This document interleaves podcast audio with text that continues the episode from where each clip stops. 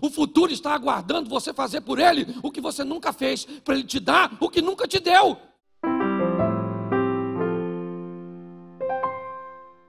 Tem coisas que você é capaz de resolver.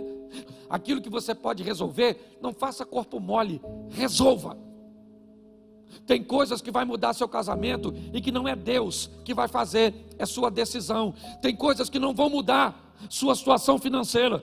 Não é Deus que vai mudar, é a sua maneira de administrar, é a sua maneira de lidar com os recursos que chegam até você. Precisamos entender que esse ainda é um dos grandes problemas. Pessoas que tentam resolver tudo do seu próprio jeito. Ah, é? Você magoou sua mulher e agora você acha que ajoelhar lá e pedir perdão vai consertar tudo? Tenta, irmão. Ah, então você fumou 20 anos da sua vida e agora você está com enfisema pulmonar, com câncer no pulmão, e agora você vem para a igreja e você vai dizer: Ô oh, Senhor, o Senhor me cura. Ele tem poder para curar, sim ou não? Mas se ele não curar, quem foi que causou o problema? Você mesmo. Nós temos que ter maturidade para entender erros que não precisamos cometer. E ainda tem algo mais interessante para observarmos. Olha como é que Adão é maneiro, o nosso ancestral. Olha que cara extraordinário. O Adão acabou de botar a culpa dos seus problemas em duas pessoas.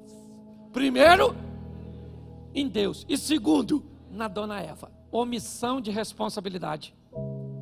Por que, que você não tem dinheiro? Por causa do Bolsonaro. Por causa do Lula. A Dilma. Hum?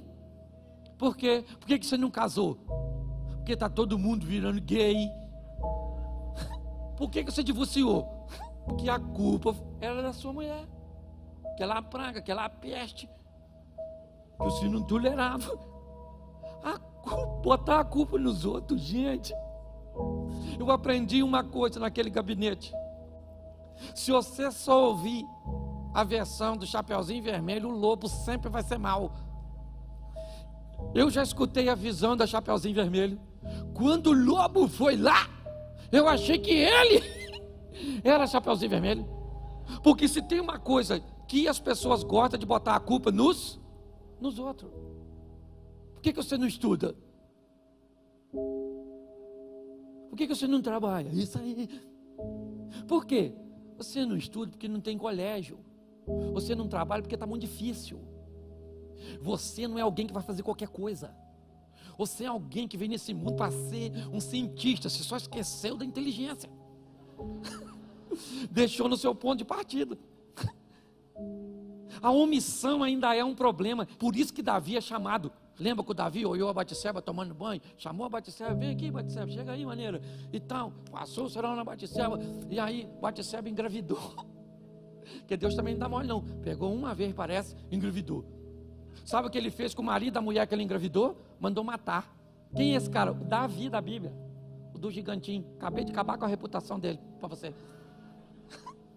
Aí Deus mandou Natan, dá um pulinho lá na casa do Davi, que eu tenho umas paradas para resolver, uma resenha para resolver com ele. Natan falou, ela vai me matar. Deus falou, não, conta uma historinha para ele. Aí o Natan chegou lá, contou uma historinha. Né? E eu acho maior barato, porque o Natan falou assim: Olha, Davi, deixa eu falar uma coisa com você. Aqui no seu reino tem um homem que tem uma ovelhinha e o outro tem cem. Aí vem um viajante para comer na casa desse homem que tem cem ovelhas, Davi. Sabe o que ele fez? Pegou a ovelha do vizinho que tinha uma só e comeu. Davi falou: O quê? Isso é um absurdo! Um assinte! Quem é esse homem? Natan falou: Tem espelho aí, irmão? Quando ele descobriu que estava errado, a primeira coisa que ele fez foi o quê? O cara se arrepende. Como é que nós vamos mudar de vida se o culpado não somos nós, é sempre os outros?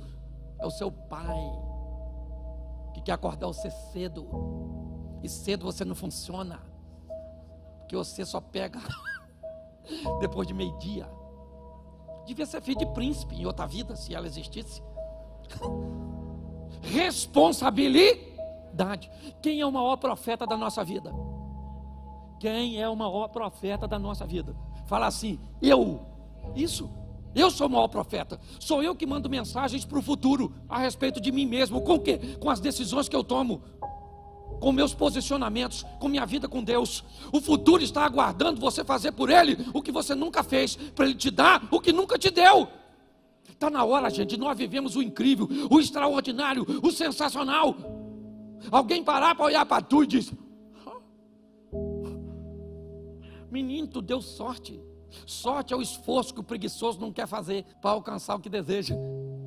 E aí é só você ser bem sucedido. Nossa, Deus tem uma panela. E é cinco colheres E é cinco. Deus, Deus não gosta de mim, não. Não, quem não gosta de você provavelmente é você mesmo. Aí o outro esse dia falou comigo assim, pastor, eu não concordo, porque olha só, tem gente que já nasce hoje, o pai dele pode dar um carro para ele e outros levam a vida inteira para conseguir comprar um carro. É verdade ou não? É ou não é? Mas aí eu pergunto a você: o que que o, o avô desse camarada fez? Que hoje pode dar um carro para o filho. Talvez o que o seu avô não fez. Então, se você quer falar mal de alguém, não fale dos outros nem de Deus, fale dos seus parentes. Meu avô era uma praga que não, que não quis trabalhar. E hoje eu estou só. mas quer, quer, quer botar a culpa em Deus. Nós precisamos levar a nossa vida né, para um outro nível.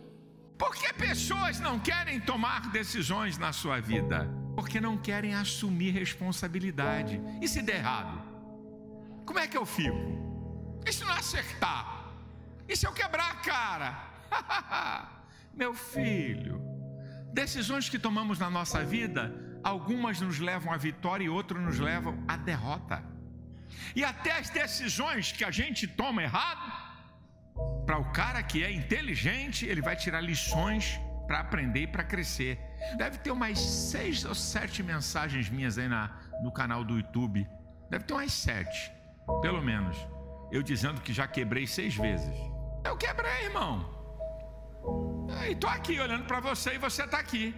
Eu já falei uma, falei duas, falei três, falei quatro, falei cinco, falei seis, e se falhar mais uma, eu volto de novo, tiro lição e toco a vida. Eu não quero mais saber de nada. Então morra. Quer o quê? Quer cesta básica do serviço social? É isso que você quer? Vambora, rapaz, tente outra vez. A verdade é essa. As pessoas não querem assumir responsabilidades. E aí não querem tomar decisão. Por que as pessoas não querem tomar decisão? Porque não querem correr risco. Elas querem vitória e sucesso, não quer derrota e fracasso. Corre risco, meu chapa. Corre risco. Querido, com todo respeito, vai olhar para a história, não estou nem olhando a igreja. Olha para a história, eu não conheço um grande homem na história do mundo que não tenha corrido risco e não tenha tido fracassos na sua vida antes de chegar em lugares de glória. Eu não conheço um. Não tem.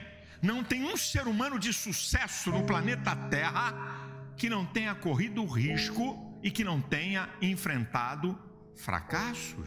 Esse dedo representa Dona Ivone Carneiro, minha avó, fala que a gente usa o, aliança nesse dedo que tem a ver que liga no coração. Não sei se é verdade, achei tão fofo que eu me apeguei na época. Esse dedo para mim significa valores. Para mim é preferível atrasar a vitória do que profanar o valor. Eu prefiro vencer mais devagar do que ganhar rápido a qualquer custo. E eu percebi, como eu sou casado há 12 anos com minha esposa maravilhosa, tenho dois filhos, que sucesso é igual fidelidade. Quem aqui é casado? Legal. Você que tem alguém na vida, experimenta fazer isso. Sucesso é igual fidelidade. Como assim, Caio? Experimenta hoje ao final desse grande evento, você chegar na pessoa que você jurou amor eterno, você chama ela do apelido secreto, que todo casal tem um apelido secreto, faz aquela vozinha que só você sabe fazer, e faz o seguinte: vamos ver se tem culhão. Amor, eu te amo tanto, sabe? O TED foi transformador para mim. O TEDx foi transformador para mim. Eu te amo tanto, mas tanto, mas tanto, que 98% do tempo que a gente esteve junto, eu fui fiel a você. Sabe esses anos todos? 98% dele foi só você na minha cabeça. Quem acha que acabou com o casamento? Levante a mão. Por quê? Sucesso, como fidelidade, só admite 100%. Ou é, ou não é. Ou é entrega total, ou qualquer outro número não importa mais. Ou é 100, ou é 0, ou é 14, é 25, é 86, é 98. Por isso a pergunta que fica nesse dedo é: que outras coisas você dorme na sua cabeça, no, às vezes num sábado à noite, que não a tua meta, que não o teu plano, que não aquilo que você quer, o teu caminho, a tua estrada, aquilo que te faz bem, aquilo que você não consegue ficar um minuto sem pensar a respeito. Porque tem gente que prefere viver certo do que viver feliz.